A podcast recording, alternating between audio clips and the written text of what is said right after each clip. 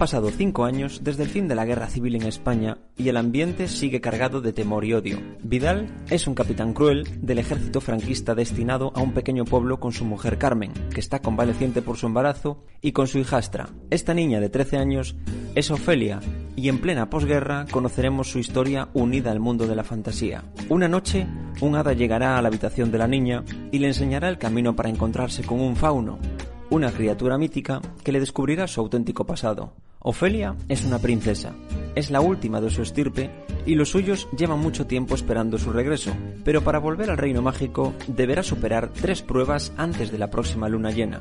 Mientras tanto, Vidal ha sido enviado para acabar con los últimos rastros de la resistencia republicana que se esconden en los montes de la zona.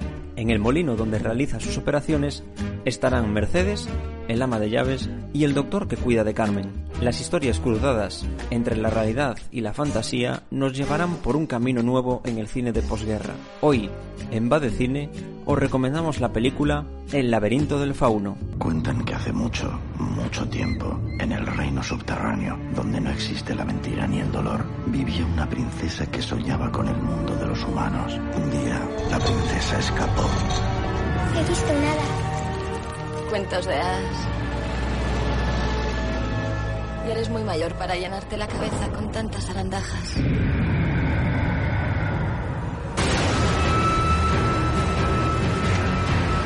La guerrilla se ha echado al monte. Vamos a bloquear el acceso.